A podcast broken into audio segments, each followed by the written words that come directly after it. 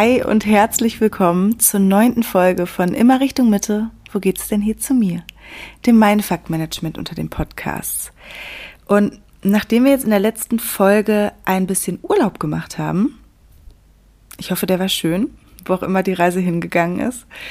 Ähm, dieses, dieses Mal, falls du dich noch dran erinnern kannst, wir haben in der Folge vor dem Urlaub, haben wir das Ego behandelt. Und auf das Ego folgt nun das innere Kind, das in dieser Folge aus unserem Clowns Auto an inneren Stimmen jetzt mal steigen darf. Allerdings nur so, dass wir es wieder gut umsorgt auf den Rücksitz setzen und anschneiden können.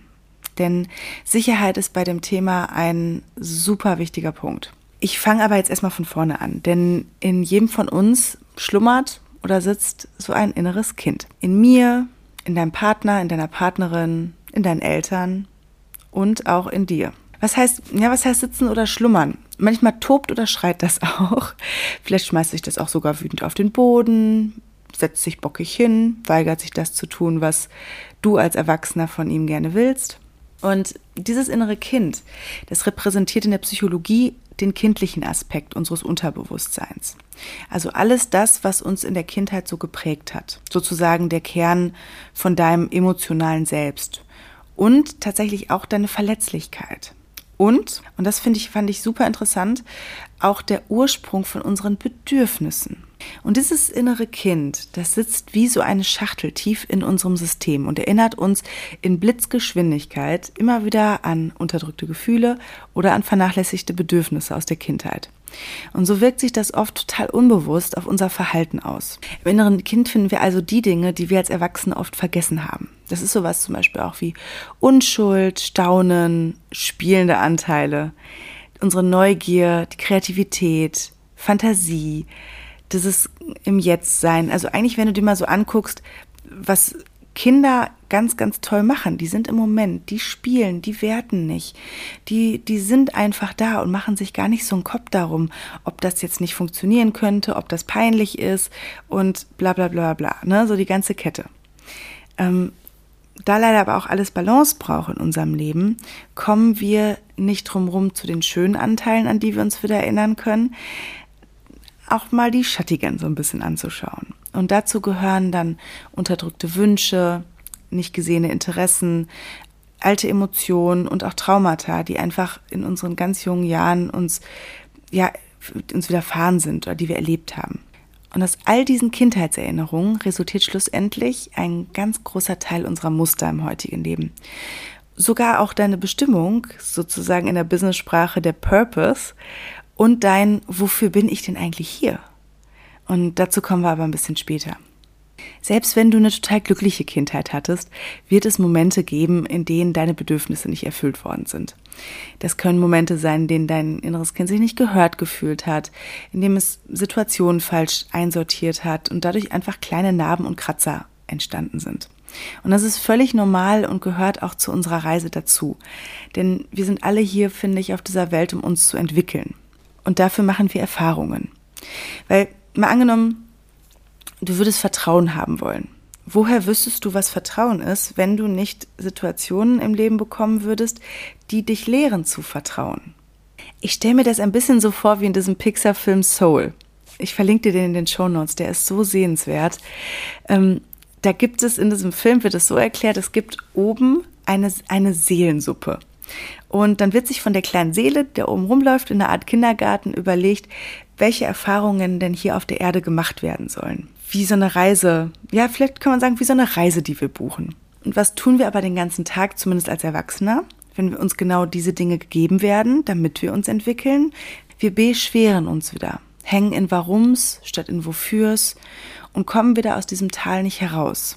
Als Kind siehst du das natürlich nicht, dass du vielleicht hier bist, um bestimmte Erfahrungen zu machen, um bestimmte Dinge irgendwie durchzuleben. Und ich würde mir jetzt aber auch nicht anmaßen wollen, das jetzt auf jedes Ereignis umzulegen. Denn manchmal gibt uns das Leben furchtbare Dinge, die es uns abverlangt, wo es auch mir tatsächlich sehr schwer fällt zu akzeptieren, dass irgendwo alles einen Sinn hat. Das ist aber wahrscheinlich eher ein Rotweinthema und dafür fahren wir später nochmal rechts ran die Dinge, die uns da als Kind widerfahren sind, die müssen jetzt nicht super schlimm sein. Je nachdem, wie sensibel du bist, reicht es auch schon, wenn du als Kind dich in gewissen Situationen nicht geschützt gefühlt hast, dich nicht wichtig gefühlt oder zugehörig gefühlt hast. So ein deutliches Zeichen für eine Art von seelischem Trauma ist oft, dass wir uns an große Teile unserer Kindheit überhaupt nicht erinnern können. Also regelrecht wirklich dunkle Flecke da haben. Und jetzt weiß, weiß ich, Trauma ist erstmal ein vielleicht sehr krasser Begriff, ich finde, oder ich habe das in einem Buch gelesen, dass mich da doch sehr inspiriert hat, weil man denkt sofort, oh, ich habe ja nichts Schlimmes erlebt, ich habe ja kein Trauma erlebt oder ganz absolut was, was das jetzt rechtfertigen würde. Und da fängt es an, dass wir Dinge, die uns belasten, runterpegeln, weil sie eben nicht in das Raster der schlimmen traumatischen Ereignisse fallen, die vielleicht anderen Menschen passiert ist. Und in dieser modernen holistischen Psychologie entschärft man mittlerweile diesen Begriff Trauma und dehnt ihn einfach auf sämtliche Erfahrungen aus, die einen Menschen einfach überwältigen können wo er nicht weiß, wie er damit umgehen soll, weil er einfach nicht die emotionale Kapazität hat oder es einfach nicht beigebracht bekommen hat. Da ist zum Beispiel ein ganz tolles Buch ähm, von The Holistic Psychologist. Der kann man bei Instagram mal ganz gut folgen, finde ich, weil die echt sehr schlau eine Psychologie sehr anwendbar darstellt. Und dieses Buch heißt Heile dich selbst, warum auch kleinste seelische Verletzungen große Folgen haben und wie du dich davon befreien kannst. Ich packe dir das auch mal direkt in die Show Notes rein. Wir bleiben jetzt aber erstmal bei den Kindheitserinnerungen, dem Ursprung von den Mustern in unserem Leben. Und aus der Glaubenssatzfolge kennst du ja bereits, dass sich alles, was wir so vor allem in den ersten sechs Jahren erleben, sich sozusagen direkt und ungefiltert in unser Unterbewusstsein reinschreibt, wo es sich dann bequem macht und uns wiederum Stoff für unser Drehbuch oder in diesem Fall für unseren Roadtrip gibt, indem es uns so eine, ja, vielleicht doch eine sehr umständliche Routenplanung in unser inneres Navigationssystem einprogrammiert. Werden wir uns dieser Muster und Anteile also bewusst, dann kriegen wir wieder unseren inneren Kompass zu greifen und haben wieder einen riesengroßen Schritt auf unserer Reise zu unseren Wünschen geschafft. Das ist total wichtig, vor allem wenn es darum geht, mit deinen Bedürfnissen in Kontakt zu kommen und überhaupt erstmal herauszufinden, welche Bedürfnisse denn erfüllt werden müssen, damit wir gegebenenfalls eine Strategie entwickeln können, wie wir diese Bedürfnisse erfüllen. Kurz gesagt, dort, wo der Schmerz liegt, liegt meistens auch der Wegweiser zur Freude oder eben zur Freiheit. Und Freiheit muss gar nicht immer das Riesending sein. Ich quitte den Job. Ich kann, ich kann jetzt das komplett machen, was ich will. So ein bisschen Freiheit ist ja auch schon, wenn ich eben nicht mehr jeden Trigger abbekomme und mich daraufhin schlecht fühle. Und wenn wir eben diese negativen Emotionen wieder nicht fühlen wollen, verdrängen wir sie. Und wenn wir das wieder machen, verdrängen wir auch zeitgleich die positiven. Heißt, indem wir das innere Kind mit seinen Schatten blockieren, blockieren wir schlussendlich auch den Zugang zu uns selbst und die Möglichkeit einfach zu verstehen, wie wir ticken, warum das so ist und wie wir glücklich werden können. Und die Abfahrt zur Sonnenseite, die wird dann tendenziell ignoriert, egal wie hackelig die Straße ist, auf der wir fahren. Ich habe das jahrelang wahnsinnig gern so gemacht und bin völlig unbeeindruckt von einem Schlagloch ins nächste gebrettert. Und eigentlich, wenn man es mal an so einem Autobahnkreuz vielleicht sieht, habe ich eigentlich nur eine Abfahrt genommen, um direkt wieder auf die nächste draufzufahren und wieder im Kreis und wieder oben und wieder unten und und so weiter und so fort bis mir zum ersten Mal im Rahmen meiner Therapie das Thema inneres Kind über den Weg lief. Ich hatte vorher davon noch nie gehört und dafür bin ich meiner Therapeutin und Stefanie Stahl mit ihrem Buch Das Kind in dem muss Heimat finden unglaublich dankbar. Mittlerweile ist das Buch, glaube ich, Dauergast in der Spiegel Bestsellerliste und in sämtliche Länder der Welt übersetzt worden. Zu Recht, weil äh, ich, also ich lege euch das wirklich ans Herz, denn es gibt mit einem Mal so viel Verständnis für dich und für die Menschen um dich herum. Und wenn ich da so in meinen eigenen Rückspiegel schaue, dann gab es da ein ganz kleines Mädchen, das sich oft total alleine und nicht zugehörig gefühlt hat. Weil Mama und Papa physisch oder emotional nicht da waren oder ich die Auffassung davon hatte, dass sie es nicht sind. Das sage ich jetzt ganz ohne Vorwurf, denn unsere Eltern tun immer nur das Beste, was sie können. Und das war bei meinem Fall unter anderem das Arbeiten und das emotional nicht verfügbar sein. Und damit du das vielleicht besser verstehst, was so kleine Mini-Dinge in unserer Kindheit für einen Impact haben können, erzähle ich dir mal eine Geschichte von mir. Das ist immer so meine Signature-Geschichte, wenn es um meine Themen geht. Denn ich hatte da bis vor kurzem oder ach, in manchen Situationen sogar heute noch damit zu tüdeln. Denn meine Mama ist ganz früh wieder arbeiten gegangen und hat mich dann zu meiner Oma gebracht. Oma Helene. Der ein oder andere wird sie vielleicht durch Instagram kennen. Und meine Oma, das ist eine rüstige, großartige, wunderbare Frau, sogar Erzieherin. Und ich war das einzige Enkelkind. Alles super. Also es gab natürlich auch noch meinen Opa, das heißt, ich hatte doppelte Aufmerksamkeit. Ich hatte es wunderbar, wenn man es mal ganz, ganz normal betrachtet. Allerdings, immer wenn meine Mama zur Arbeit gefahren ist, wurde ich beim Spielen abgelenkt. Und Spielen ist ja so ein Moment, in dem man als Kind völlig im Jetzt versunken ist. In der Kreativität, in der Freude. Ja, bis ich den Motor vom Auto gehört habe, mit dem Mama heimlich weggefahren ist. Ich weiß noch ganz genau, ich kann mich auch sofort in diesen Moment reintun, wie, ähm, wie ich angefangen habe zu schreien, zu weinen und zum Fenster gerannt bin, nur um dann zu sehen, dass das Auto um die Ecke fährt. So habe ich quasi für mich abgespeichert, man sagt mir nicht, wenn man geht, und eigentlich ist es dann jederzeit möglich, wenn jemand nicht mehr in meinem Sichtfeld ist oder sich nicht meldet, man nichts hört. Und dadurch habe ich dieses Muster entwickelt, was es mir bis Anfang 30 wirklich schwer machte zu vertrauen, dass jemand einfach nicht weggeht, wenn ich nicht aufpasse. Oder ich mich eigentlich nie richtig entspannen konnte, weil ich immer mit der Aufmerksamkeit irgendwo war. Weil kleines Kind in mir abgespeichert, sobald ich mich in etwas komplett reinfallen lasse, kann das auch weggehen und ich merke es nicht. So. Meine Mama hat sich nicht falsch verhalten, vor allem wenn man bedenkt, wie lange das jetzt her ist.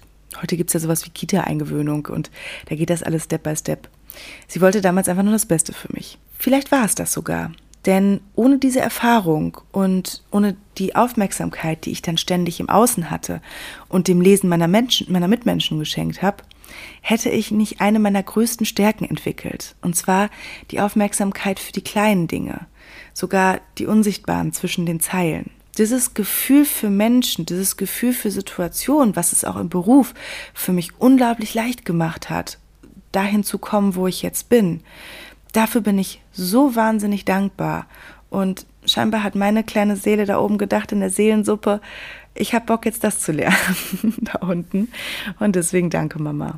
Fällt im Retrospektiv betrachtet natürlich leichter, das zu sehen, wenn man einmal das innere Kind durchblickt hat. Ähm, nur leider tun wir das ganz oft am Anfang nicht. Wir sehen oft nicht, dass die Dinge, die uns am meisten wehtaten, auch oft die Dinge sind, die uns zu unseren größten Stärken führen. Wenn wir die Abzweigung nehmen und das Geschenk in ihnen eben sehen. Und das Ganze komplett ohne Vorwurf. Und so habe ich bis bei dieser, von dieser einen Situation ausgegangen, habe ich mir immer wieder Situationen ins Leben gezogen, die immer wieder diesen Glaubenssatz bestätigt haben, dass Menschen weggehen, weil ich, ich habe ihn einfach nicht gesehen.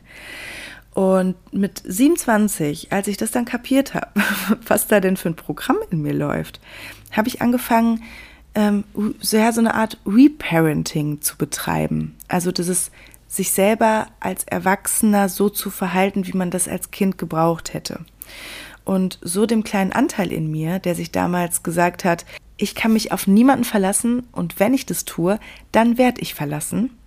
Dem kleinen Anteil, dem habe ich wie eine Mama Aufmerksamkeit geschenkt. Weil wir brauchen jetzt nicht alle zu unseren Eltern zu rennen und wie verrückt alles zu klären, Vorwürfe zu machen. Das Schöne ist, du kannst das jetzt an dieser Stelle selber tun. Damit meine ich nicht die Vorwürfe, sondern das Nachnähren, das Reparenting und brauchst da niemanden aus der Vergangenheit für. Du musst auch keine klärenden Gespräche führen. Es entfallen wutaufgeladene, vorwurfsvolle Gespräche mit Eltern. Die bringen nämlich gar nichts. Das habe ich auch für euch getestet. Vor allem gerade bei Familienbesuchen neigen wir dazu, so lieb man die Familie hat, dass wir schnell wieder in alte Rollen fallen. Und diese Familienbesuche, die wirken dann wie so ein Brennglas auf sämtliche ungelöste Themen aus der Kindheit. Da kann man, glaube ich, noch, noch so lange ausgezogen sein. Man fällt einfach wieder zurück. Und schwuppdiwupp ist man wieder 14, 9 oder 5 Jahre alt und zack, das innere Kind sitzt am Steuer. Ich glaube, selbst die unter uns, die sagen, dass sie mit ihren Eltern, Geschwistern und allen anderen ziemlich fein sind, werden wahrscheinlich irgendwo Punkte finden, an denen es einfach regelmäßig ein bisschen knatscht, weil man sich wie denkt, oh, Mama. So. Und wenn ich manchmal so meine Mama, meine Oma beobachte, dann ist das auch mit 60 versus 97 nicht anders. Ähm, ja, jetzt brauchst, jetzt brauchst du dir aber keine Sorgen machen und denken, oh Gott, oh Gott, oh Gott, muss ich jetzt irgendwie jeden Scheiß aus der Kindheit aufarbeiten, jeden kleinen Minisatz? Nee, denn wenn wir jetzt wieder nur im Warum rumfuhrwerken, werden sämtliche neuronale Netzwerke wieder aktiviert und weitergetrampelt. Und das wollen wir nicht. Ich will mit dir nur mal so an so Kernpunkte dran, an diesen roten Faden in deinem Leben. Deswegen teile ich jetzt in dieser Folge ein paar Dinge, die du einfach selbst tun kannst oder dir Menschen wie mich oder wie jemand anderen, zu dem es dich zieht, ähm, als Unterstützung dazu holen kannst. Was mir extrem geholfen hat, gerade weil ich so einen äh, Kopf habe, der schnell die Schranke davor fährt, um lieber in, sein, in seiner alten Fahrweise zu bleiben, mir hat Hypnose, Meditation sehr gut geholfen. Jemand, der von außen Trancearbeit mit mir gemacht hat, mich in die Hypnose geführt hat, währenddessen mit mir gesprochen hat, damit ich eben ab dem Punkt, wo ich eigentlich, wenn ich es alleine machen würde, nicht hingucke, äh, genau bleibe und eben hinschaue. Und das hat mir tatsächlich am meisten geholfen. Das nächste Thema, was dabei sehr gut funktioniert bei der inneren Kindarbeit, ist das Thema Aufstellungen. Da würde ich ganz gerne eine extra Folge zu machen, denn das zu erklären ist ziemlich vielschichtig. Was wir heute im Mini-Format aber machen können, ist dass du dich mal in die Perspektive deines inneren Kindes versetzt und dir aus dieser Perspektive einen Brief schreibst. Alternativ kannst du dich auch einfach auf zwei Stühle setzen und sprechen. Da guck einfach mal, was für dich gut funktioniert. Ich habe die Erfahrung gemacht, dass es erstmal leichter fällt zu schreiben, weil man sich beim Sprechen schnell so bescheuert vorkommt. Ähm, und du kannst gerne mal auf Pause drücken und dir einen Zettel und einen Stift holen. Oder vielleicht mehrere Zettel. Mehrere Zettel sind ganz gut, genau. Und dann schreibst du auf einen von den Zetteln Erwachsenen-Ich und dann dein Alter. Und auf den anderen Zettel inneres Kind. Oder kleine Elena wäre es in dem Fall. Oder dein das, guck mal das, was für dich sich stimmig anfühlt und wo es nicht allzu albern wird. Wenn du das machst, dann setze dich gerne auf diese Position erstmal von dem inneren Kind. Denn was wir jetzt machen ist, wir schreiben aus der Perspektive deines inneren Kindes einen Brief an dein erwachsenes Ich. Überleg dir dazu erstmal, wenn du da sitzt, wie fühle ich mich, wie groß oder wie klein bin ich, wie alt fühle ich mich, wo fühle ich mich zugehörig. Also verbind dich mal mit diesem inneren Anteil in dir. Frag dich mal, wie alt ist dieser Anteil? Das Erste, was kommt, ist da richtig. Und im Grunde genommen wirst du dir jetzt erstmal einfach nur bewusst, ohne zu hinterfragen, wie dieses innere Kind in dir denn aussieht.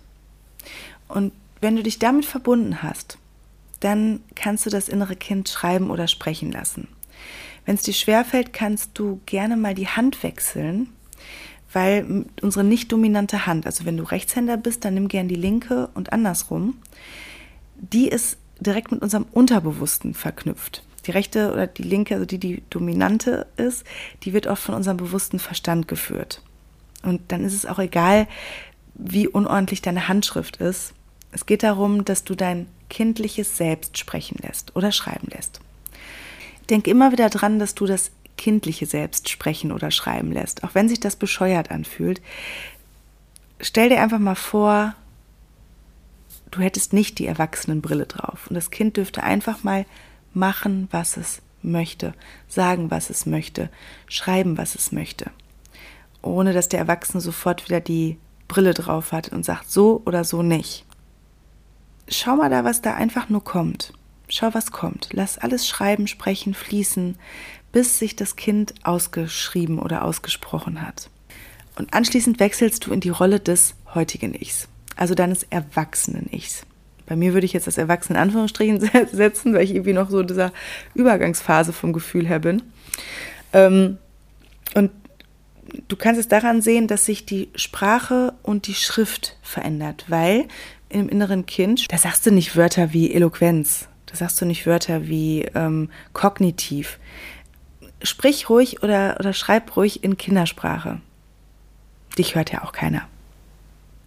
Wenn du jetzt wechselst, und dazu würde ich dich bitten, auf den Platz zu gehen, wirklich den Stuhl zu wechseln und auf den Platz zu gehen, wo das, der Zettel mit dem Erwachsenen-Ich drauf liegt.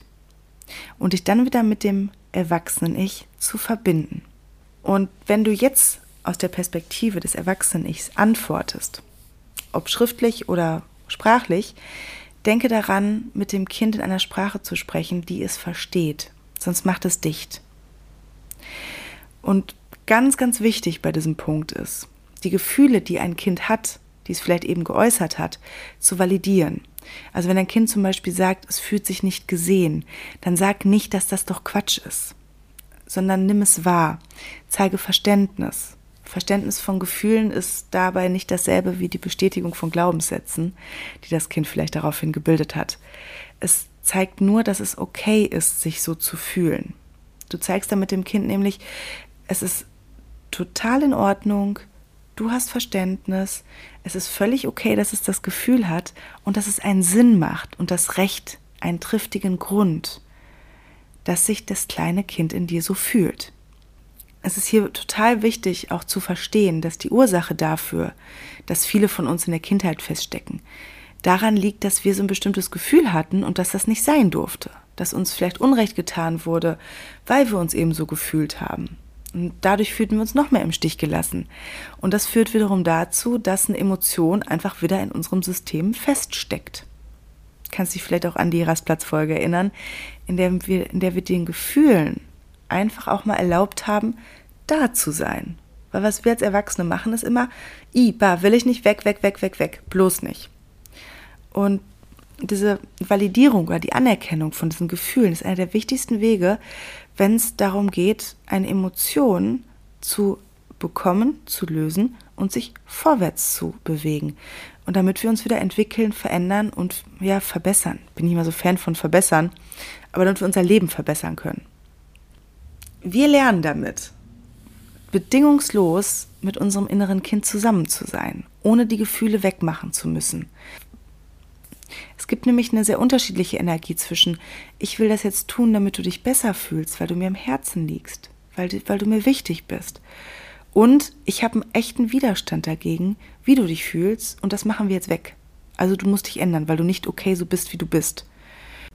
Dann haben wir wieder das Gefühl, dass wir nicht okay sind. Also immer darauf achten, dass wir nicht da unbewusst wieder in die Rollen von den Menschen fallen, die wir als Kind, also die uns als Kind genau das mitgegeben haben, unbewusst. Für das Gespräch mit dem inneren Kind so oft du kannst, immer und immer wieder. Mach mal mehrmals am Tag so einen kleinen Check-in. Ist das innere Kind da? Wie geht's ihm? Was braucht es? Mach auch gerne immer wieder diese Gespräche mit dem Stuhl oder das, den Brief schreiben, bis du merkst, okay, jetzt langsam entspannt es sich. Es kann mir vertrauen, denn ein inneres Kind kann, das geht nicht von heute auf morgen, dass es dir sofort die Türen öffnet, vertraut, gerade wenn es so lange nicht gehört worden ist, dann ist es oftmals ziemlich sauer auf uns, dass wir es so lange nicht gehört haben und dann dürfen wir uns erstmal eine Runde entschuldigen. Und dann gilt es, Vertrauen aufzubauen. Und wenn du dich halt eben in deinem Alltag immer mal wieder fragst, was würde der oder die Kleine in mir jetzt gerne machen? Was würde sie wollen, er oder sie? Was würde sie brauchen? dadurch stabilisierst du die Beziehung zu deinem inneren Kind. Und je besser die wird, umso besser wird sich dein Leben anfühlen. Allein weil das innere Kind anerkannt ist und sich sicher angeschnallt auf dem Rücksitz fühlt. Und die Fahrt wird leichter werden, wenn dir nicht immer wieder einer hinten reinquäkt.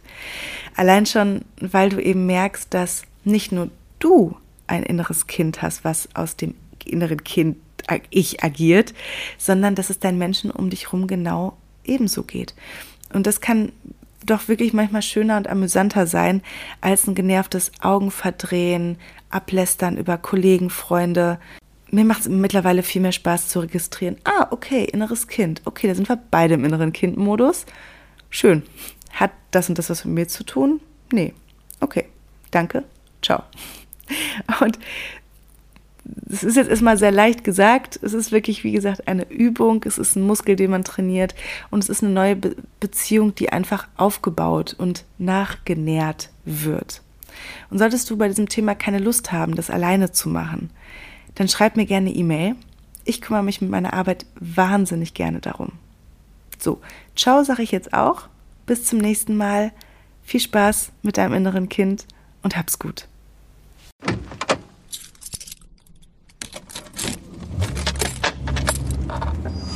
Fish